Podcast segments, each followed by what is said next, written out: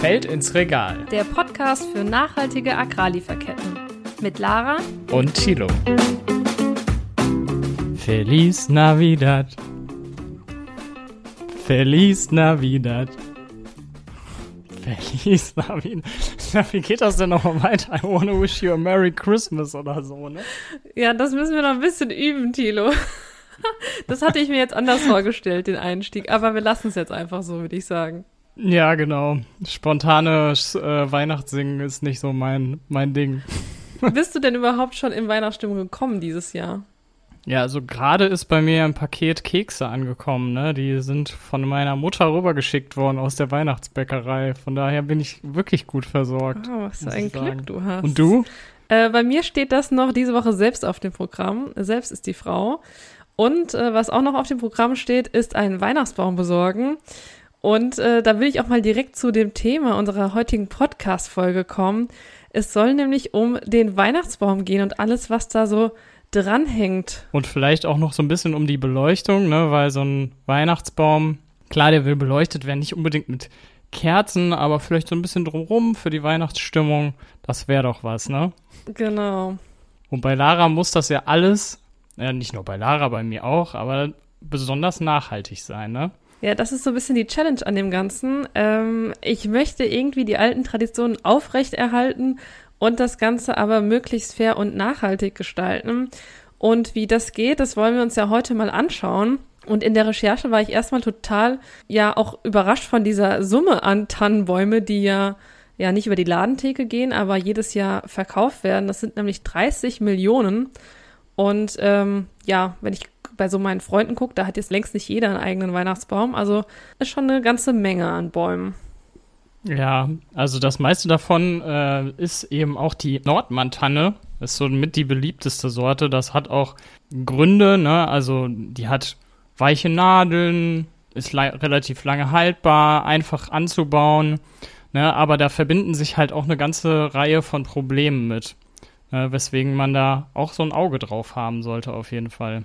Und Nordmontanne, ich dachte dann, okay, die kommt wahrscheinlich aus Skandinavien oder äh, wird vielleicht auch in Deutschland äh, irgendwo im Mittelgebirge angebaut, aber äh, dem ist gar nicht so, sondern die Nordmantanne aus Georgien vor allen Dingen, also aus der Kaukasusregion.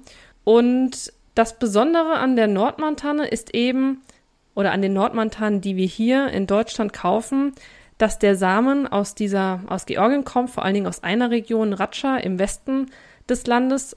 Und dort wird der Samen von äh, Zapfenpflückern geerntet. Mhm.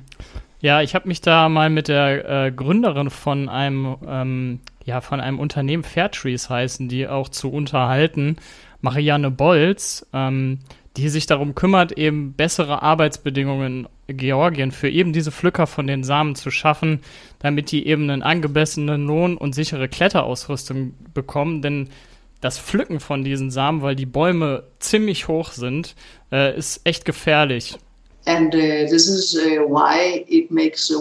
Uh, uh, das Sammeln der Zapfen ist auch so schwierig, weil die Zapfenpflücker auf Bäume klettern müssen, die zwischen 30 und 60 Metern hoch sind.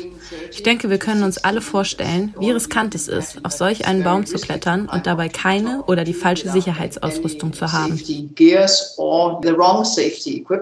Ja, genau deswegen haben halt die Gründerin Marianne Bolz und ihre Mitstreiter so einen ganzen Katalog eigentlich aufgestellt, äh, um das Ganze ein bisschen fairer und nachhaltiger zu machen. Ne? Da geht es dann beispielsweise darum, dass die Pflückerinnen und Pflückern Klettertraining absolvieren, eine richtige Prüfung bestehen müssen auch.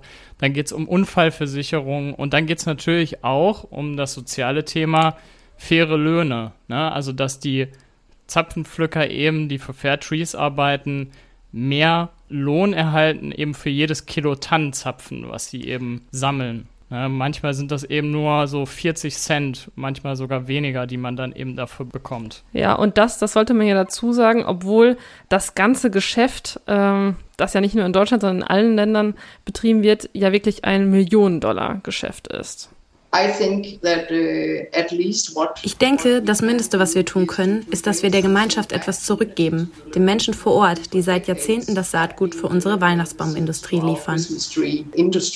Ja, und neben, diesen, äh, neben diesem sozialen Thema, was da ja auch eine Rolle spielt, da gibt's ja auch verschiedene ökologische Probleme, die sich damit verbinden. Ne? Also diese Samen muss man sich vorstellen, die werden dann nach zum Beispiel Dänemark transportiert oder eben hier nach Deutschland und werden dann aufgezogen über sieben bis zwölf Jahre. Und ähm, weil die eigentlich nicht hier beheimatet sind, werden da eben ziemlich viel Pestizide verwendet, teilweise auch Pestizide, die gar nicht zugelassen sind, hat man festgestellt. Und ja, sich sowas ins ähm, Wohnzimmer zu stellen, weiß ich nicht, ob das so gut ist. Lara. Ja, neben dem Fairtree-Baum gibt es auch noch weitere Siegel, die auf jeden Fall helfen können bei der Auswahl nach einem nachhaltigen Weihnachtsbaum. Das sind vor allen Dingen Siegel wie Bio oder Bioland oder auch Naturland oder das FSC-Siegel. Und ähm, ich habe so eine Liste gefunden, die fand ich auch für mich selbst relativ hilfreich, wo einige Anbieter von Öko- und Bio-Weihnachtsbäumen aufgelistet wurden, nach Bundesländern und Städten aufgelistet. Und die packen wir euch am besten mal in die Folgenbeschreibung, falls ihr auch gerade auf der Suche seid. Ja, und irgendwie so diese ganzen Probleme, die wir ja gerade angesprochen haben. Also, dass man nicht weiß, wo die Samen eigentlich oder dass die Samen aus Georgien stammen, ähm, dass da so viele Pestizide verwendet werden, das, das wird dem Kunden oder der Kundin ja überhaupt nicht transparent gemacht, ne? Also ich wusste das vorher alles nicht und. Ja, woher auch, ne? Ja, eben. Ähm, ich finde das als Konsument ziemlich schwierig, weil die Lieferkette eben nicht transparent ist und äh, Marianne sagte auch was zu. It is not clear that the seeds is sourced from Georgia. es ist nicht klar, dass das Saatgut aus Georgien stammt, was bedeutet, dass dem Verbraucher einfach Informationen über die Geschichte hinter dem Weihnachtsbaum fehlen. Und das ist eines der Probleme im Zusammenhang mit der fehlenden Transparenz über die gesamte Lieferkette. Ja, jetzt äh, haben wir über Weihnachtsbaum-Alternativen gesprochen. Also, ne, richtige Bäume. Faire. Faire Bäume. Richtige, genau. faire Bäume. Genau. Ne? Aber ne? es gibt auch noch andere Bäume. Genau. Zum Beispiel gibt es ja auch Weihnachtsbäume aus Plastik und irgendwie also mir widerstrebt das sowieso, Weihnachts einen Weihnachtsbaum aus Plastik bei mir zu Hause stehen zu haben. Aber auch so habe ich herausgefunden, dass es eben keine gute Alternative ist. Ne? Also viele von den Bäumen kommen beispielsweise aus China, bedeutet lange Transportwege, großer ökologischer Fußabdruck. Dann für Plastik eben werden auch fossile Brennstoffe genutzt, ähm, weil eben Plastik ja aus Erdöl gemacht wird. Und bis sich so ein Plastikbaum als Alternative lohnt, habe ich auch mal herausgefunden, dauert es 10 bis 20 Jahre müsste man den also behalten. Weiß nicht, ob einem der dann auf die Nerven geht, oder? Ja, habe ich auch überlegt, aber ich, die sind ja auch gar nicht so günstig. Und daher habe ich gedacht, würde man den wahrscheinlich schon einige Jahre nutzen. Also bin mir da noch nicht so ganz schlüssig. Äh, also bei dir dann ein Plastikweihnachtsbaum, Lara, das kann ich mir fast gar nicht vorstellen. Ja, also ein bisschen widerstrebt es mir auch, aber äh, also das Ganze ist ja jetzt für mich auch die Suche nach der perfekten Lösung und ich glaube, ähm, die perfekte Lösung gibt es nicht. Aber was ich vielleicht. Ja, vielleicht, vielleicht doch. Vielleicht doch. Vielleicht den, doch. Äh, es gibt zum Beispiel auch noch den No-Waste-Baum. Das ist so ein, so ein Weihnachtsbaum aus, aus Pappe, muss man sich das vorstellen. Also Mhm. Ne, da sind dann so kleine Löcher reingemacht, da hängt man dann die Weihnachtskugeln auf. Hast du den schon mal gesehen? Ähm, nee, kann ich mir auch gerade irgendwie nicht so richtig vorstellen, warum ich mir Pappe in die Ecke stellen sollte. Ähm, aber Oder Mieten. Mieten geht zum Beispiel auch, habe ich gelesen. Also Weihnachtsbäume mieten, in Topf stellen über Weihnachten und dann wieder zurückgeben. Und der wird dann also wie äh, Essen praktisch geliefert und, und dann auch wieder abgeholt im Januar, oder? Genau, ja. Und bedeutet dann auch, dass er weiterverwendet wird. Das wäre ja dann der Sinn dahinter, oder?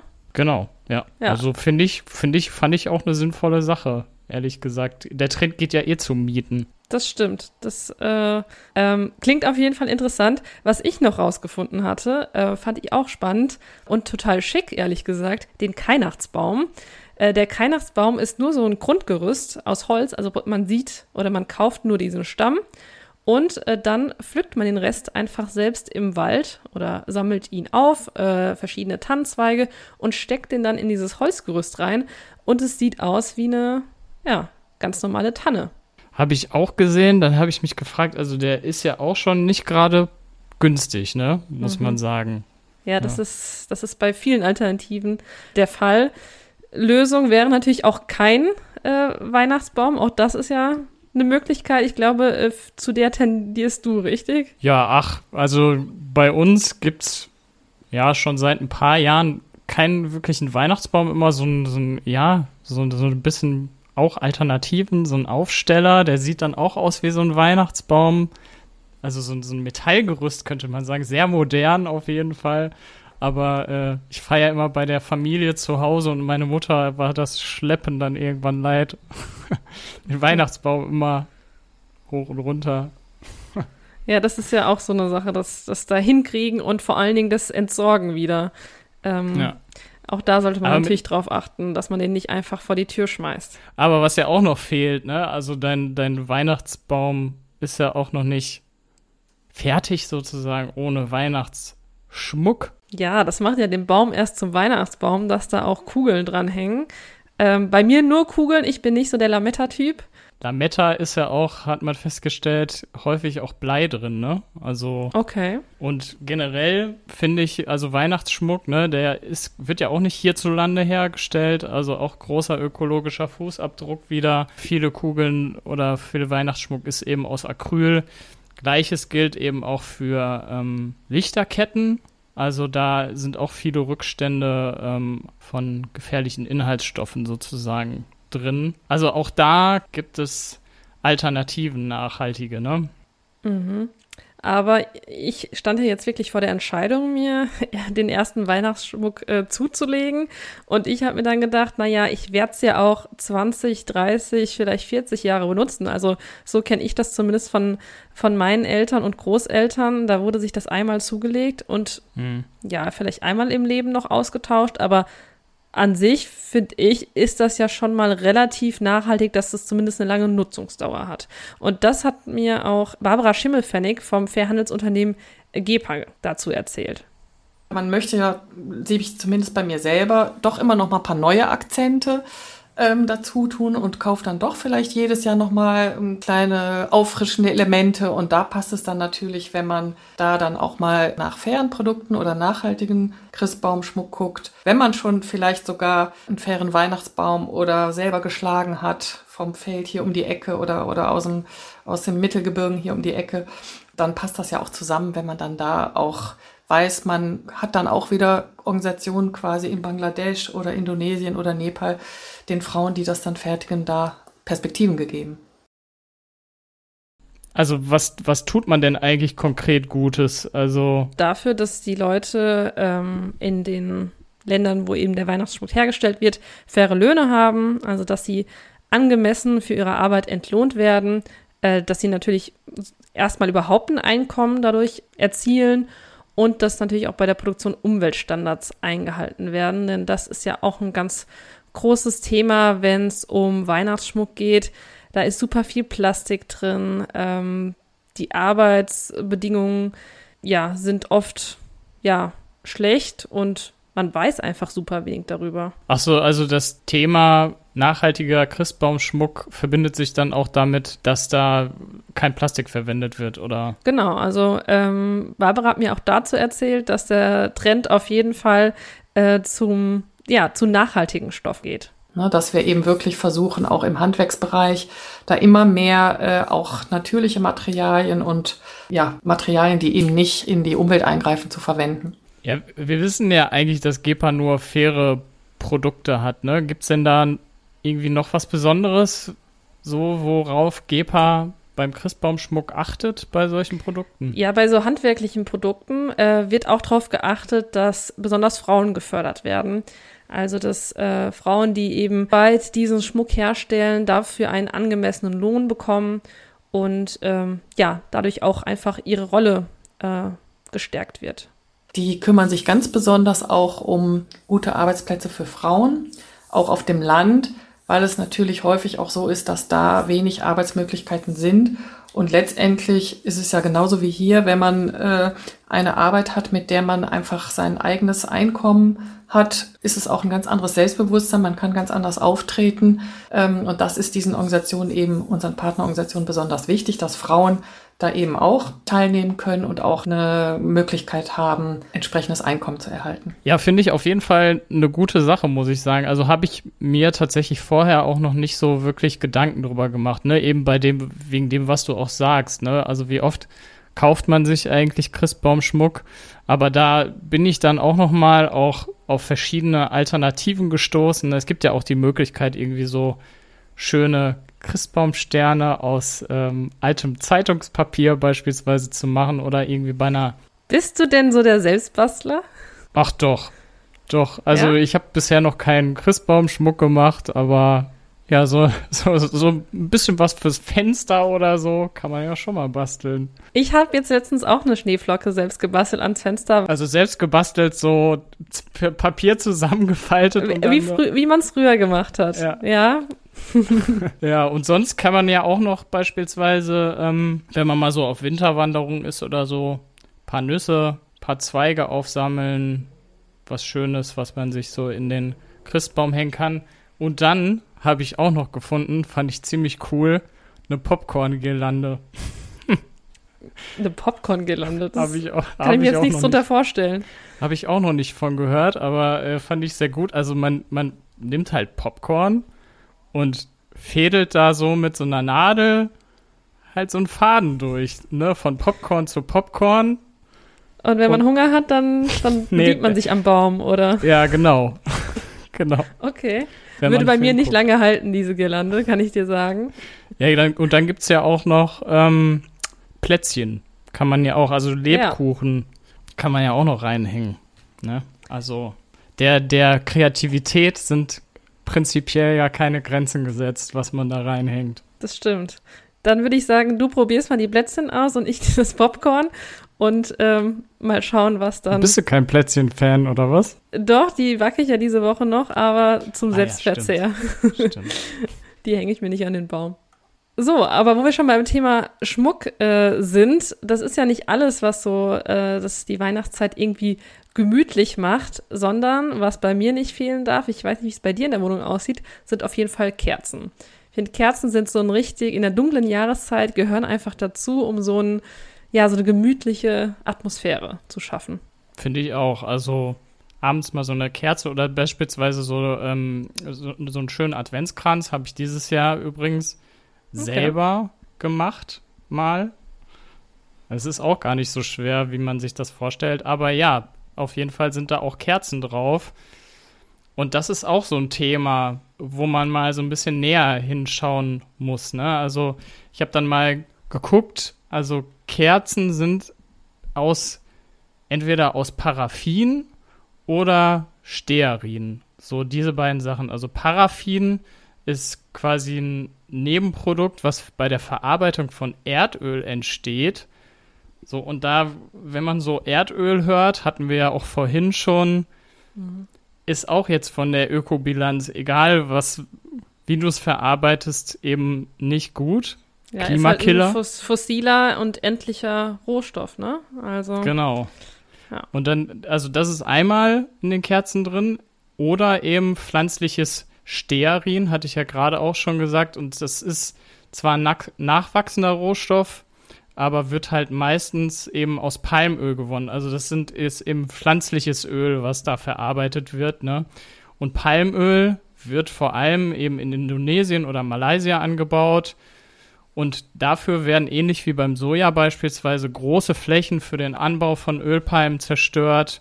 Artensterben ist dabei ein ganz großes Problem. Also man hört immer wieder von diesen Orang-Utan-Projekten. Genau da leben die, wo eben dieser, diese Entwaldung stattfindet für das Palmöl. Ne? Und genau damit hat sich die Deutsche Umwelthilfe auch auseinandergesetzt äh, mit ihrem Kerzencheck. Der wurde dieses Jahr zum zweiten Mal durchgeführt wo eben die Kerzenhersteller aufgefordert wurden, denn mal Bilanz zu ziehen über ja, die Herstellung und die Stoffe äh, oder die Rohstoffe, die für ihre Kerzen verwendet werden. Und wir haben dazu mit Caroline Kickler von der Deutschen Umwelthilfe gesprochen. Sie betreut den Kerzencheck mit Und sie hat uns gesagt, nachhaltig produzierte Kerzen sind leider immer noch absolute Mangelware. Aber wir wollen ja auch hier mal die guten Nachrichten äh, mit reinbringen. Es gibt zumindest kleine Fortschritte. Ähm, letztes Jahr gab es ähm, einzelne Ausnahmen, ganz seltene Ausnahmen, wo ähm, Hersteller schon mal auf den runden Tisch für nachhaltiges Palmöl hingewiesen hatten. Das war die Kerzenfarm Hahn. Das Produkt hatten wir zum Beispiel in einem Bioladen ähm, gefunden. Aber das ist schon eher eine Ausnahme gewesen, dass wir jetzt dieses Jahr das erste Mal die Kennzeichnung auch in großen bekannten Supermärkten finden, ist dann schon ein Novum. Ja, diese Kennzeichnung gilt übrigens aber auch nur für die Eigenmarken der Drogeriemärkte oder der, der Discounter, die die Kerzen anbieten. So, und wenn man mal guckt, also wie gesagt, ich habe auch für, für Advent Kerzen gekauft, findet man wirklich wenige oder kaum Kerzen, wo irgendein Siegel drauf ist, ne? Ja, und Caroline hat uns ja auch verraten, warum das so ist. Und zwar äh, gibt es eben keine ja, Labelpflicht oder äh, Pflicht der Hersteller zu deklarieren, welche Rohstoffe jetzt äh, in den Kerzen verwendet wurden. Und ja, ich finde, es ist total unverständlich. Im Lebensmittelbereich gibt es eben äh, diese Kennzeichnungspflicht. Ähm, und im ja, Non-Food-Bereich wird es ja auch genannt. Also das sind nicht nur Kerzen, es können auch Waschmittel oder andere Produkte sein. Da gilt das eben für Hersteller nicht. Und da sagt die Deutsche Umwelthilfe, muss unbedingt nachgesteuert werden. Nicht nur bei Kerzen, sondern auch bei anderen Produkten wie Reinigungsprodukten haben wir ja das Problem, dass Palmöl erstens nicht gekennzeichnet werden muss und Unternehmen auch selten freiwillig kennzeichnen, dass sie schon zu 100 Prozent auf nachhaltiges Palmöl setzen. Das liegt halt daran, dass äh, die Unternehmen immer noch Angst davor haben, dass die Konsumenten Palmöl meiden, egal ob das jetzt aus nachhaltigem Anbau stammt oder nicht. Ähm, und so verzichten da viele drauf, das abzudrucken. Ich finde es mega interessant und irgendwie auch ein bisschen erschreckend, oder? Es scheint ja so, als hätte man wirklich Angst, dem Verbraucher hier transparent offen zu legen, was enthalten ist. Ja. Ja. Finde ich erschreckend. Finde ich auch. Also, irgendwie würde man ja denken, okay, Unternehmen sind, finden das irgendwie gut, dass in ihren Produkten eben nachhaltiges Palmöl steckt äh, und machen das deswegen eben transparent. Aber ja, das scheint ja nur in den wenigsten Fällen tatsächlich der Fall zu sein, ne? Ja, und dazu haben, hatten wir ja auch schon öfter gesprochen, dass, ähm, dass es eben keinen Sinn macht, Palmöl an sich zu boykottieren, weil es einfach eine super ergiebige Ölpflanze ist, sondern dass man eben drauf schauen muss, dass es eben aus nachhaltigem Anbau äh, bezogen wird. Und ja, ich glaube, da ist auch eben noch viel Aufklärung auch auf Verbraucherseite ähm, zu führen. Und auf der anderen Seite sehe ich aber auch hier die Politik in der Pflicht, ähm, den Unternehmen das aufzuerlegen, da eine klare Kennzeichnung der Produkte zu machen. Mhm. Ja, mal gucken, was da, ob da noch was in den nächsten Jahren kommt. Jetzt gab's ja in der EU den Vorstoß, eben Produkte, ähm, ja, die mit Entwaldung in Zusammenhang stehen, eben ähm, ja nicht mehr zu importieren, einen Importstopp dafür zu verhängen sozusagen mal schauen, äh, was das dann für Auswirkungen hat, sage ich mal. Aber es gibt ja ein äh, Siegel, habe ich auch gesehen, das ist das RAL steht dann da auf den Kerzen drauf. Also das ist ein ist ein Siegel, äh, was zumindest ja Mindeststandards bei der Herstellung von Kerzen, also auch was was zum Beispiel bedenkliche Stoffe, die vielleicht noch in Kerzen drin sind, angeht, ähm, deklariert. Ja. Aber sagt mir das dann, ob da Paraffin drin ist oder nicht? Nee, das nicht. Glaube ich. Ja, dann finde ich es schon wieder schwierig. Ja, das stimmt. Aber dann gibt's ja auch noch Bienenwachskerzen. Habe ich auch überlegt. Ne, die sind ja nicht gerade die günstige Alternative, aber hm. nachhaltig ist ja auch nicht immer günstig, hatten wir ja gerade. Ähm, da haben wir auch noch mal mit Caroline Kickler drüber gesprochen, ähm, und zu, sie ist so zu dem Ergebnis gekommen, eigentlich, dass das nicht unbedingt auch zweifelsfrei die umweltfreundlichste Variante ist. Weil eben Bienenwachs ein knapper Rohstoff ist auch und häufig dann eben auch aus, äh, aus China beispielsweise importiert wird. Ja, also sollte man auch darauf achten, dass das Bienenwachs ähm, regional und bio ist. Ja, das kann man dann auch auf den Kerzen sehen. Ja, und die letzte Alternative, die man ja auch noch so in den Raum werfen könnte, sind LED-Lichter. Äh, das sehe ich immer öfter, dass, ja, ich glaube auch so ein bisschen aus Angst vor vor Brandgefahr auf äh, LED-Lichter zurückgegriffen wird, nimmt so ein bisschen von der Romantik, finde ich. Flackert dann nicht so schön, ne? Obwohl gibt's ja auch. gibt's ja auch. ja, genau. Es gibt auch die mit, äh, mit echtem Feeling sozusagen. Ähm, aber auch da muss man natürlich äh, drauf schauen, dass man, wenn man sich LED-Kerzenlichter äh, eben anschafft, die langlebig sind, dass man, äh, dass man die recyceln kann also auch das ist jetzt nicht von vornherein eine nachhaltige Alternative. Ja, also viele Ideen für dein perfektes Weihnachten, Lara, und für mein perfektes Weihnachten natürlich auch. Oder perfekt nachhaltig, könnte man sagen. Ähm, wir verlinken. Aber ich glaube, perfekt wird es nicht. Also das, äh, die oh, Illusion, glaube ich, haben wir uns. also es wird perfekt, was alles andere angeht, aber die Nachhaltigkeit, ich glaube, da, da kann man als Verbraucher sich noch so viel informieren und tun ein Stück weit ähm, steht man da im Dunkeln, ja. um diese Metapher aufzugreifen. Aber es, es gibt ja, es gibt ja gute Alternativen auch, ne? Und von denen haben wir jetzt auch einige angesprochen. Ähm, wir werden euch die ganzen Links dazu in die Show Notes packen so dass ihr nochmal nachlesen könnt und nachschauen könnt, wenn ihr euch dafür interessiert. Genau, und dann bleibt mir nur noch die Frage, wie sieht es eigentlich mit deinem Outfit an Weihnachten aus? Hast du einen ugly Christmas Sweater, Tilo?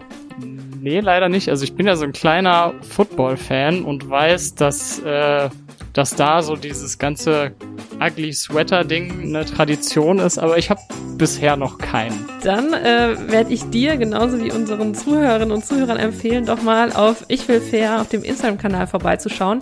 Da gibt es nämlich einen Christmas-Sweater zu gewinnen und der ist gar nicht so ugly, sondern äh, sehr, sehr schön, weil er eben fair hergestellt ist. Und den könnt ihr dort gewinnen. Schaut gerne mal vorbei. Und dann bleibt mir nur noch zu sagen, schönes Weihnachtsfest, Tilo, und euch allen da draußen. Ja, und ich übe nochmal bis dahin, bis zum 24. den Songtext von Feliz Navidad. Vielleicht kriegst du ja eine schöne Sprachnachricht von mir, Lara, und äh, wünsche euch da draußen. Die wünsche ich mir. wünsche unseren Zuhörerinnen und Zuhörern natürlich auch frohe Weihnachten.